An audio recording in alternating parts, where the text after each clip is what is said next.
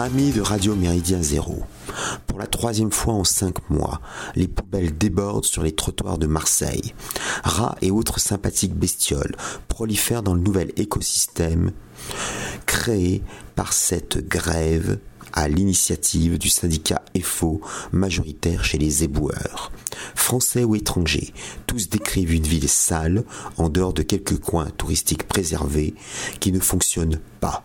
S'ils étaient médecins, les urbanistes les plus lucides parleraient de thrombose persistante.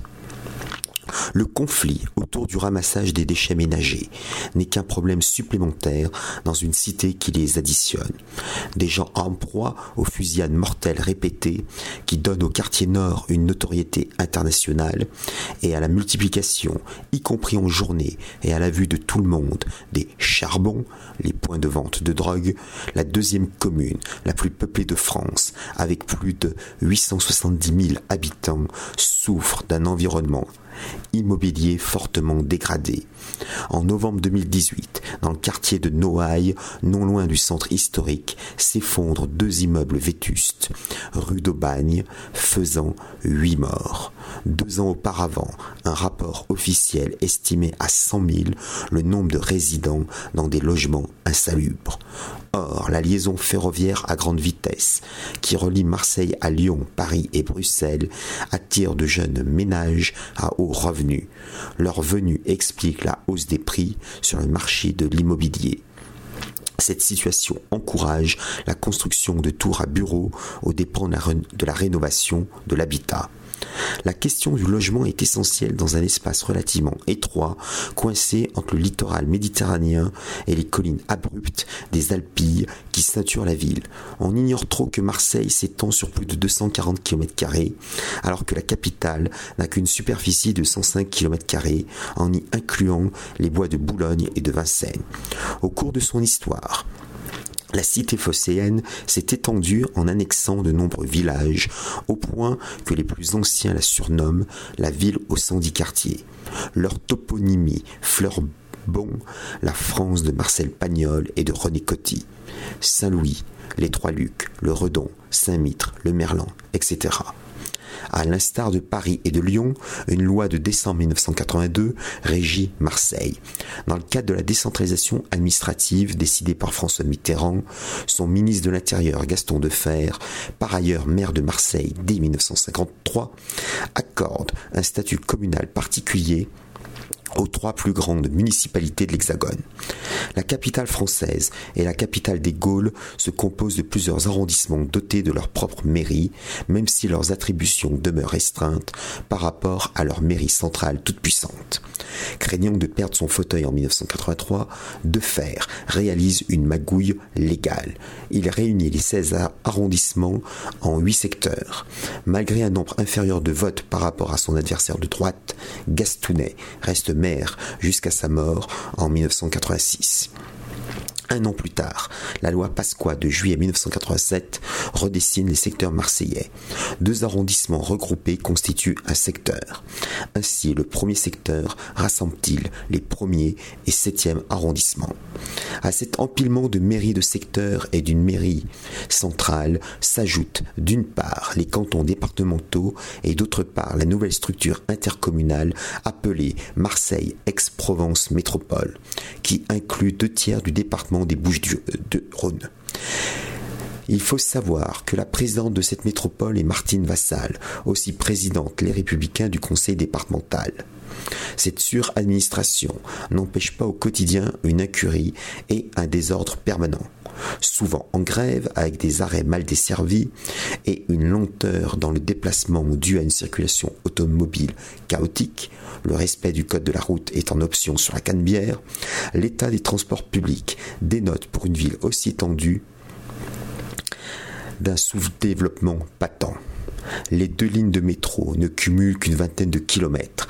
Les trois lignes de tramway ne forment qu'un ensemble de 16 kilomètres. À titre de comparaison, le réseau du métro lyonnais représente 32 kilomètres de ligne et celui des trams 76 kilomètres. Le manque d'investissement dans le maillage des transports en commun et l'absence de réhabilitation des immeubles rendent visibles des décennies d'impéritie municipale. Patron de la puissante fédération socialiste des Bouches du Rhône, Gaston de Fer ne veut plus que sa ville soit gérée par les communistes comme en 1946-1947, ni par les gaullistes entre 1947 et 1953.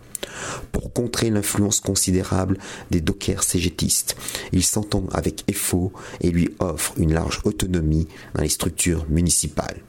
L'actuelle grève de la collecte des ordures se fait pour le maintien du fini parti.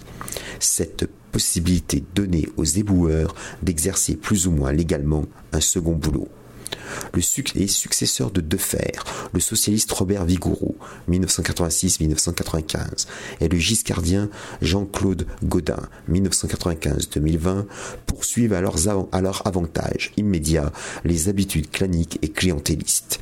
La libéralisation du ramassage des déchets domestiques a fait le bonheur des frères Guérini, proches du PS, avant leur condamnation par le tribunal.